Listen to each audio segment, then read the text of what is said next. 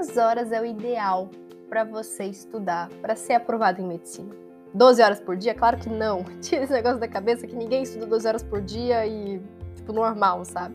Primeiro porque, assim, você não consegue estudar 12 horas por dia. E segundo, se você estiver estudando 12 horas por dia, provavelmente você está estudando errado. Porque você não está aprendendo, não está evoluindo, está fazendo um estudo completamente passivo. Então vamos rever isso aí. O que, que eu acho o ideal? Vamos considerar aqui.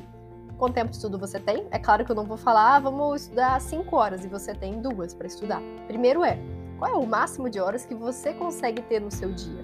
Tirando, às vezes, pessoa que trabalha, pessoa que faz algum curso, etc. Então, veja qual é o tempo livre que você tem. Eu divido em turnos, que eu acho mais fácil a gente pensar, tipo turno da manhã, turno da tarde, turno da noite.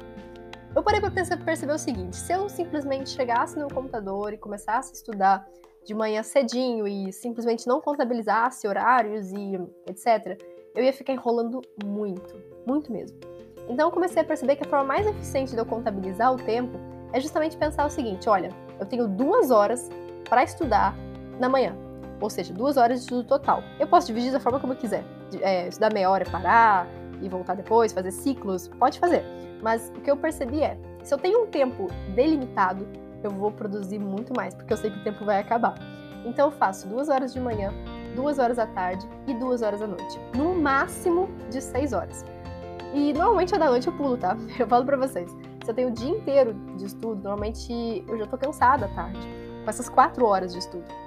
Então o que eu percebo é, quatro horas para mim foi mais que suficiente, é mais que suficiente se você faz um estudo ativo, se você de fato está aprendendo, se esforçando, fazendo questões, corrigindo questões, indo atrás dos seus erros, vai cansar pra caramba e vai ser o estudo mais produtivo. Então eu percebo que esse estudo de 4 horas, ele é muito mais eficiente do que alguém 12 horas parado na frente do computador assistindo aula. No final nem tá absorvendo nada, entendeu? Se você tá ali, de fato, presente, e quanto mais horas isso, mais difícil é estar presente, eu percebi que esse médio de 4 horas por dia foi o ideal. Tirando, é claro, o dia de simulado, que dia de simulado aí o negócio vai bem mais para frente, né? Porque próprio simulado já tem 5 horas, 5 horas e meia de prova.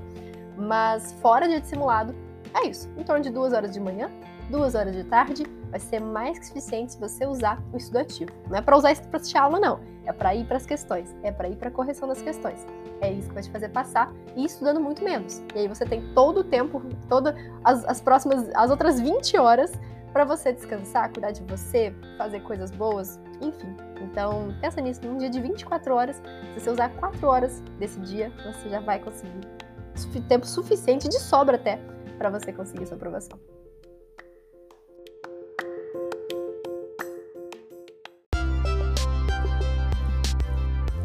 Eu sou a Sara Schaumeyer, médica pelo FRJ e mentora de vestibulandos. Hoje você ouviu mais um episódio do podcast, o podcast do arroba Método Questiona.